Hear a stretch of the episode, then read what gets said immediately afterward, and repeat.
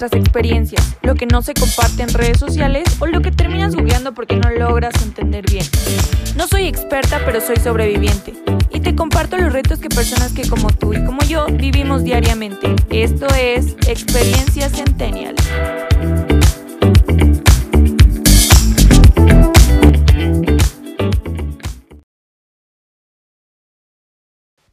Hello amigos, ¿cómo están? Bienvenidos a Experiencia Centennial. Mi nombre es Silvia y como siempre es un placer y un honor estar un jueves más con ustedes.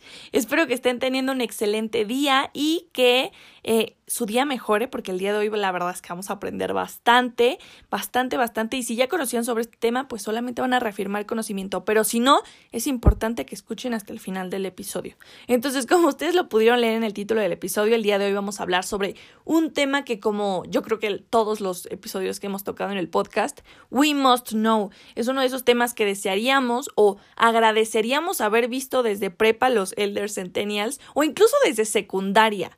Y que si ya eres mayor de edad y aún no conoces bien sobre este tema, de verdad es importante que lo conozcas, que sepas un poco más. Entonces, estamos hablando sobre eh, las cuentas bancarias, el tener una cuenta de ahorro, adquirir una tarjeta de débito o crédito. Y este tema es importante porque al final, como escuchaba en un podcast, utilizar correctamente nuestro dinero es nuestra manera de votar en un mundo capitalista, es ejercer nuestro poder de decidir qué empresas se quedan y cuáles, si no quieren irse, deben trabajar más y mejor para merecer un porcentaje pues de nuestro patrimonio, de nuestro dinero. Pero no solo eso, en nuestros tiempos, o bueno, al menos en México, porque hashtag tercer mundo, siguen habiendo muchísimas personas que ocupan el, el efectivo para todo. Personas que siguen guardando su dinero bajo el colchón o en una alcancía, o, o, personas que quizás tienen un negocio y tienen muy pocos clientes porque no tienen una cuenta bancaria, entonces no te reciben pagos con tarjeta.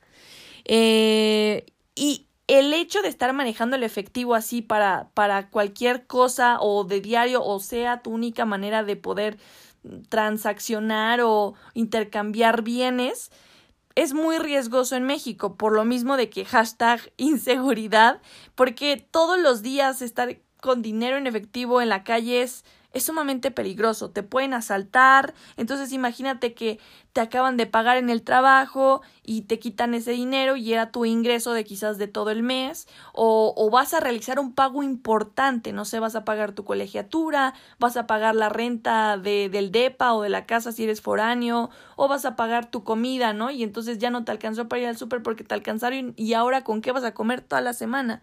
Hay muchísimos riesgos de estar manejando el efectivo así o simplemente tú un descuido propio, no lo guardas bien o lo metes bien a la bolsa o ya se te olvidó incluso dónde lo pusiste o el hecho igual de manejar efectivo, por más que digas yo soy una persona sumamente organizada, incluso tengo el sistema de los sobres en el que mm, hay diferentes sobrecitos y a cada sobre le pones este es para la comida, esto es para la comida del perro, esto es para la comida del gato o lo que tú quieras para Spotify, Netflix, lo que tú quieras. Aunque lo tengas según tú muy bien dividido el dinero, al final corremos el riesgo de cometer errores manuales, ¿no? A lo mejor no contaste bien los billetes y ya te faltó aquí o ya le pusiste más de acá y ya te lo gastaste y nunca te diste cuenta, etcétera. Entonces, tener todo tu dinero en efectivo no te va a permitir tomar buenas decisiones financieras. No te va a ser tan fácil poder tener un presupuesto. Entonces, no vas a tener preciso cuánto es el gasto fijo, dinero que no puedes tocar porque ya tiene pues un destino, ¿no? A lo mejor te digo pagar tu colegiatura,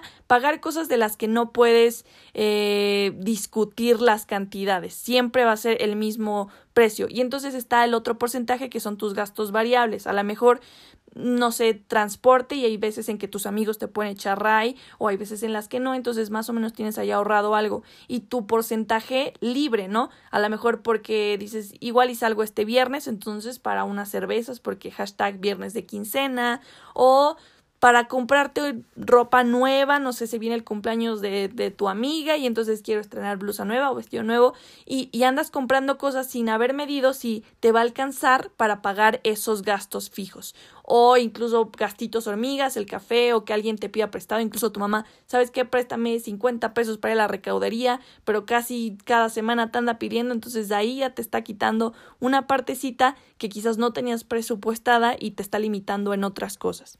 Es muy importante esta parte de tener presupuesto. Si quieren que hablemos de ese tema, díganme y con mucho gusto podemos hacer un episodio de eso. Pero bueno, esto es el escenario como más común, ¿no? Esto aplica para cualquier persona. Pero para nosotros como generación, que somos nativos digitales, la realidad es que manejar dinero en efectivo es una manera muy precaria de vivir. Existen, la verdad, tantos servicios hoy en día que podemos disfrutar, que podemos explotar, muchísimos que optimizan nuestro tiempo, como el ya no tenerte que formar en filas gigantes para realizar un pago o comprar algún producto o algún boleto para un concierto, para la entrada a algún museo o cualquiera de estas cosas, incluso para, no sé, citas en, en el hospital o para sacarte una radiografía. Todo esto lo podemos hacer por Internet y también realizar estos pagos por Internet, por SPAY. Eh, existen igual muchísimos servicios, como te decía, poder adquirir servicios de otros países, incluso plataformas como Netflix, Spotify, eh, o, tener esta variedad de opciones, comprar en tiendas internacionales, eh, a lo mejor incluso chinas, porque sale más barato el producto, o recibir eh, educación de calidad, a lo mejor estás pagando un curso de un super profesor y no tienes que mudarte hasta allá y sí puedes adquirir su, su curso porque le estás pagando igual por transferencia electrónica. Entonces hay muchísimos, hay infinidad de beneficios que no podría enlistar en este momento porque siguen creándose más que la verdad es que hacerse por de manera virtual con transacciones, te digo, por SPAY, que para los que no sepan, SPAY es el sistema de pagos electrónicos interbancarios. Entonces, esto nos ayuda, nos facilita la vida. Por eso hay que empezar a digitalizarnos y si manejas tu dinero en efectivo, ahorita voy a, te voy a dar opciones. Ya me estoy trabando de la emoción. ¡Wow! Pero bueno, ya. Y Creo que independientemente de todas las ventajas que les estoy mencionando, el hecho de tener una cuenta bancaria es parte de la educación financiera que México necesita, porque con este te puedes dar cuenta del origen y el destino de tus recursos y ser responsable de los mismos. Es decir, quieres gastar, bueno, pues gasta, pero para esto tienes que conocer también el límite que tienes, qué cantidad tienes disponible para gastar o quieres ahorrar, bueno, también de esta manera puedes hacer apartados en estas aplicaciones que existen para que ese dinero, por más ansias que tengas, pues no lo tengas ahí como tan visible, ¿sabes? Ya se descontó y ya nada más ves el dinero que tienes disponible para cualquier eh, lujillo que te quieras dar. Entonces, esto nos ayuda bastante a empezar a, a ser un poco más responsables con nuestro dinero. Son herramientas al final que nos facilitan esta parte de la administración financiera. Entonces, en pocas palabras, tener una cuenta bancaria si eres centennial es mega ultra importante. Y ya te voy a dar opciones, pero antes quiero explicarte algunos conceptos que son importantes que conozcas para poder seguir con este episodio. ¿Ok? Eh, pues muchos hemos llegado a escuchar sobre las tarjetas de débito y las tarjetas de crédito. Pero ¿cuál es la diferencia entre una y otra?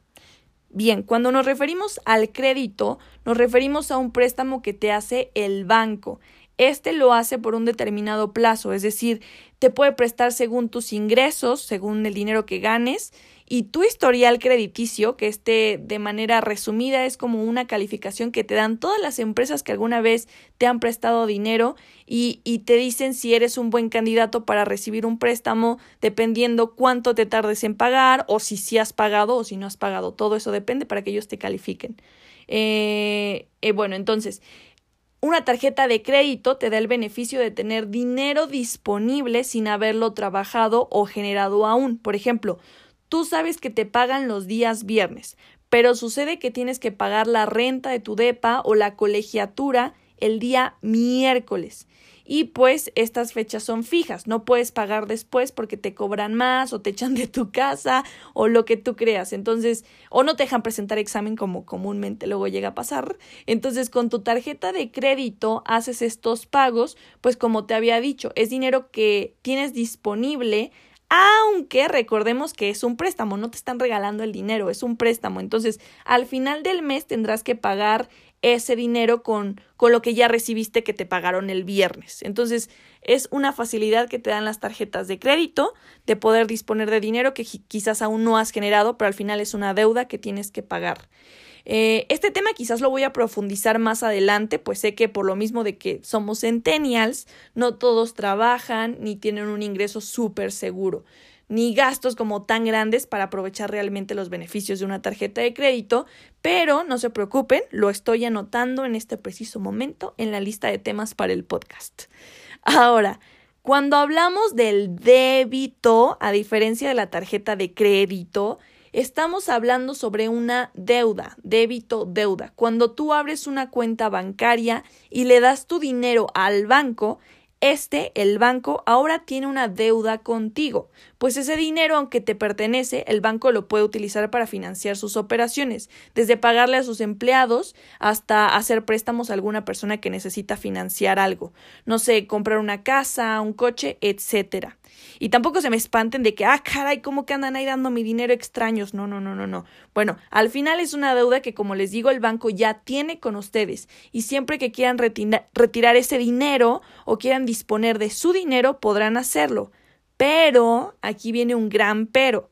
Con los bancos tradicionales, a menos que tú decidas sacar todo tu dinero de una podría ser que el banco tardase en entregártelo o cobrarte por cancelar tu cuenta. Pero justo para eso existe un contrato previo que tú debiste haber leído y después de haberlo leído aceptado si te era conveniente. Algunas cosas que debes saber es que muchos bancos te piden un saldo mínimo. Esto quiere decir que tengas cierta cantidad en tu cuenta al final del mes, así como tienes que tener siempre dos mil pesos en tu cuenta o tres mil o cinco mil. Eh, que no lo gastes, pues. Ah, por más que lo necesitas de que es que, ¿sabes qué? Si no, no lo administré bien y tengo que pagar la colegiatura, no puedes quitar eso porque si no, te va a generar una comisión. Cuando vuelva a caer dinero a esa cuenta, te van a descontar eh, una partecita de ese dinero porque no respetaste esa norma de que tienes que dejar siempre ahí cinco mil pesos.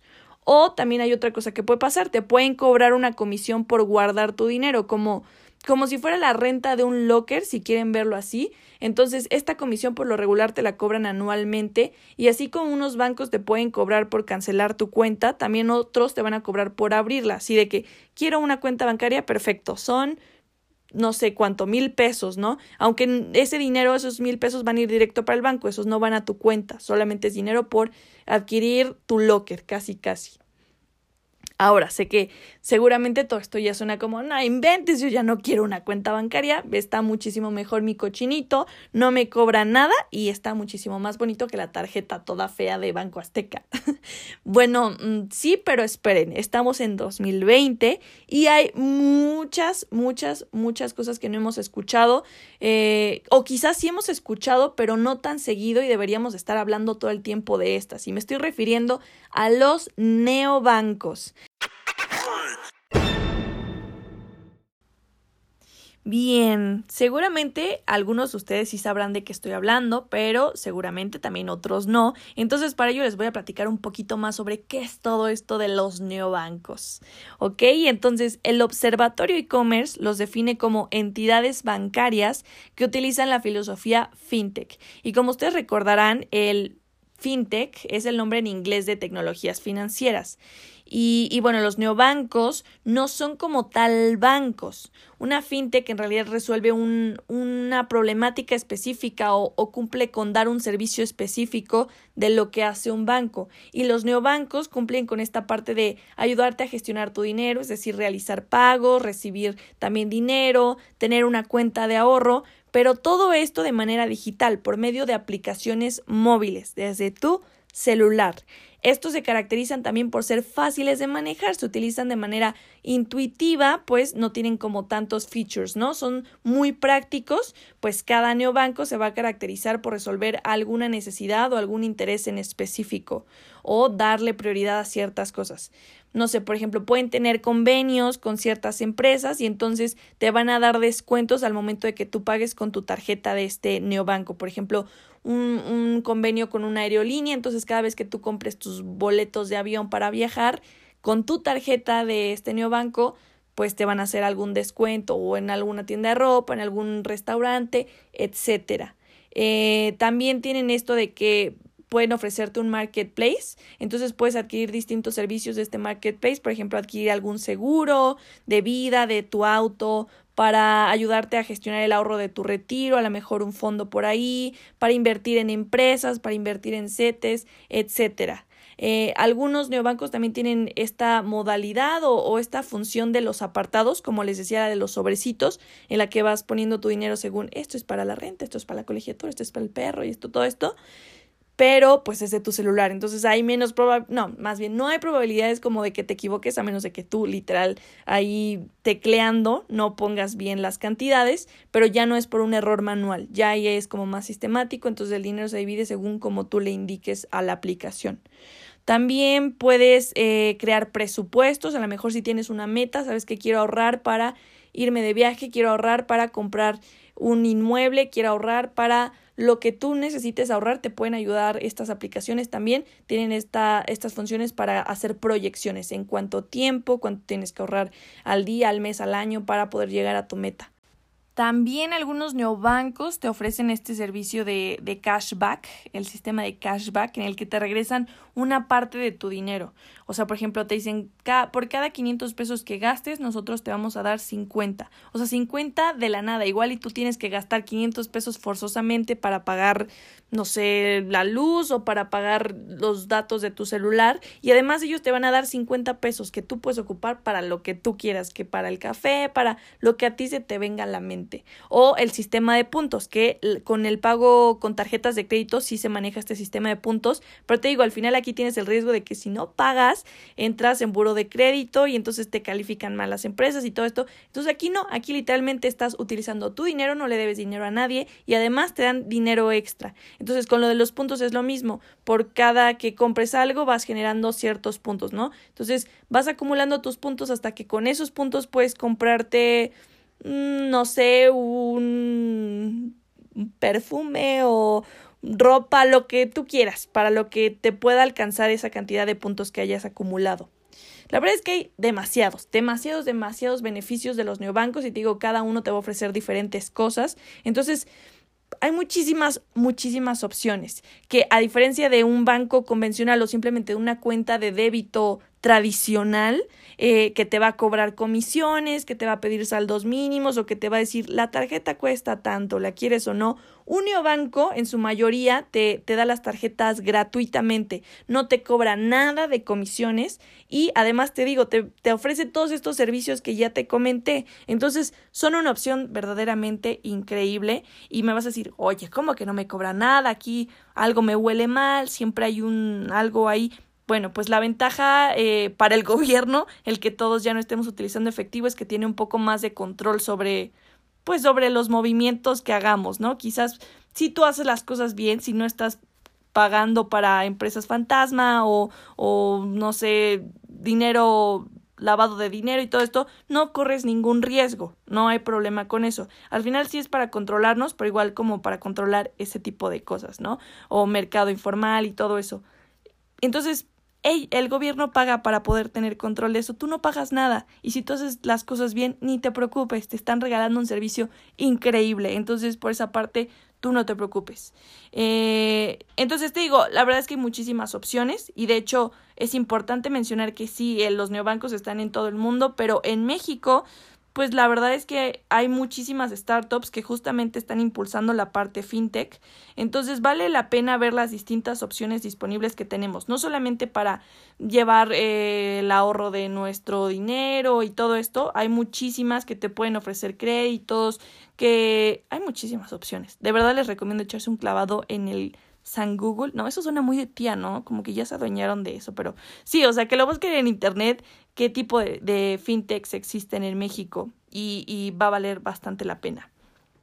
Eh, y bueno, esto se los digo porque es importante comparar y elegir por nuestra propia cuenta, porque en nuestra cultura es muy común no solamente heredar la chamarra del abuelo o la joyería de la abuela, también sin cuestionarnos estamos heredando creencias religiosas, costumbres y por supuesto bancos. Aceptamos las normas de una empresa que no nos ha hecho pues igual y tanto clic con nuestras necesidades actuales o aceptamos firmar un contrato con una empresa porque mi papá tiene una cuenta en este banco, entonces yo también. Eh, eh heredamos esto y nos comprometemos a, a, cosas que quizás ni siquiera estamos como tan interesados o no nos estamos viendo las otras opciones que existen y nos estamos limitando a únicamente estas, ¿no? Entonces, como les decía en un, en un episodio, justamente en el de upcycling, es importante cuestionarnos a quién le estamos dando nuestro dinero y qué está haciendo esta empresa con él, qué tanto beneficio me trae a mí y al mundo o al contrario, qué tal que el dinero que le estoy dando lo está utilizando para perjudicar mi planeta o a mí misma, a mismo mismo. Entonces, es por eso que yo los quiero invitar a tomar el control de sus finanzas y eso implica el que ustedes mismos elijan quién va a resguardar su dinero, quién va a resguardar su patrimonio. Por mi parte, ahorita les voy a compartir algunos de los neobancos como más populares en México y que a mi parecer la verdad es que están muy bien.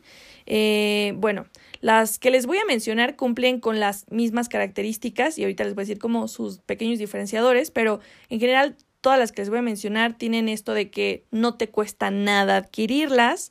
Eh, puedes literalmente abrir tu cuenta en minutos con, con tu INE, con tu pasaporte o con cualquier identificación. También puedes hacer pagos en México y en cualquier parte del mundo. Puedes hacer transferencias y se van a ver reflejadas en tiempo real, literal en segundos. Ah, y también que no te van a estar llamando todos los días para ofrecerte sus servicios y ni las tarjetas de crédito ni nada, que creo que es lo que más paz les ha de estar dando en estos momentos, porque ¡ay, qué estrés! Pero bueno, eh, algunos de los neobancos más populares en México son Clar, Albo, Igual todo esto se los voy a subir a Instagram porque seguramente, a ver, ¿cómo se escribe Albo con V o con B labial? Con B labial. Albo, Cuenca, Hey Banco, Next y Fondeadora. Seré honesta, la verdad es que hay muchísimas, muchísimas opciones, tanto nacionales como internacionales, pero es por eso muy importante que, que ustedes se den ese clavadito en Internet para ver qué otras hay disponibles, eh, para que encuentren la que más les sea conveniente. Eh, pero por mi parte, de Centennial a Centennial, mi experiencia es únicamente con fondeadora, entonces yo solamente les puedo hablar de esa, pero me parece que ahorita una de las más populares en México desde ya hace un tiempito es Next es B de, B de burro, next, de dile next a la migraña, o no me acuerdo cómo se llama esa medicina, pero así se llama, igual les digo, todo esto se los voy a subir a Instagram. Pero bueno, eh, este es un neobanco de España, entonces no es nacional, pero también está cool. También vale la pena conocer, les digo, las que son de México, por ejemplo, Cuenca, que la verdad sí me hace, no sé, como muy aterrizada lo que necesitamos, que es que alguien nos hable nuestro idioma para poder comprender cuál es el mundo de las finanzas y ver que no es complicado y al contrario nos es bastante útil conocerlo. Entonces es de personas reales, hablándole a personas reales de una manera real, sin que alguien te intimide con su traje todo uh, ostentoso y, y que te diga no sé cuántos términos y al final como que ya te sacó todo tu dinero y ya también te endeudó. Entonces no, eso no pasa con ellos. Otra cosa también está clar que ellos manejan el sistema de cashback, el que les comentaba, en el que gastas cierta cantidad y te van a dar extra cierta cantidad también. También está Hey Bank, Hey Banco, que te ayuda a generar rendimientos como si estuvieras invirtiendo en un fondo, pero de alguna manera no, es solamente tu cuenta. Aquí sí te piden un saldo mínimo, pero a diferencia de una tarjeta de débito convencional, no te van a castigar con una comisión si te pasas del saldo mínimo requerido, o sea, solamente es bueno, pues no estás respetando el saldo mínimo, pero pues X es tu dinero. Pero si sí lo respetas, te dan rendimientos, o sea, dinero extra. También eh, les comenté de Albo y esta tiene esta función que te permite ver cómo pues tus movimientos, te ayuda también a esta parte de los presupuestos, a lo de los sobrecitos, como para tener un mejor control de tus finanzas. Y la verdad es que hay muchísimas. Ustedes van a ver tantas opciones que existen. Pero bueno, como les decía, yo tengo fondeadora y la ocupo más que nada para mis gastos tipo rápidos. Mis ahorros para el retiro y para ahorros para viajes o cosas como más caras las tengo en fondos de inversión para que no vayan a perder valor con el tiempo y al contrario, el valor del dinero que estoy invirtiendo crezca, ¿no? Que este me genere rendimientos. Pero bueno, hoy no puedo disponer del dinero que estoy guardando en estos fondos porque al final lo invertí a plazos eh, largos, entonces hasta después de unos años ya voy a poder hacer uso de ese dinero. Entonces, para mis gastos como de día a día, de, de que, ay, ahorita quiero pagar esto, ahorita tengo que comprar esto, ocupo la tarjeta de, de fondeadora. Entonces es como mi monedero de alguna manera y lo que me gusta de, de este neobanco es número uno, el diseño. Igual el concepto que tienen también es de personas reales, que eso es lo que también me encantó me, me hizo querer tener ya la tarjeta.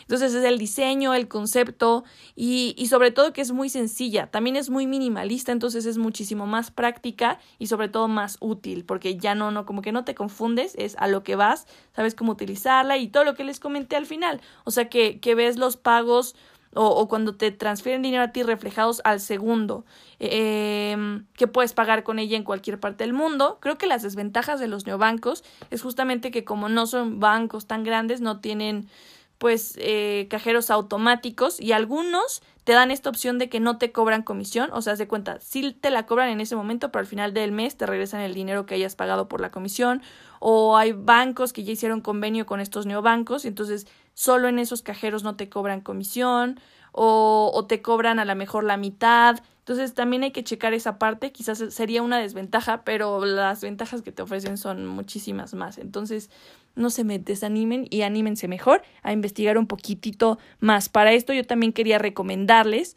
que escucharan el episodio del podcast de Maldita Pobreza que ya se los había recomendado, pero es que de verdad está muy bueno ese podcast. Y el episodio que les estoy queriendo recomendar es el de Amig, o sea, amigo con... En lugar de escribir la vocal final de amiga, amiga, amigo, eh, vamos a poner una X. Amig, date cuenta, no le importas a tu banco, pero a fondeadora sí te valora. Literal, así de largo, pero pueden buscar el podcast y escuchar todos sus episodios y también vale la pena.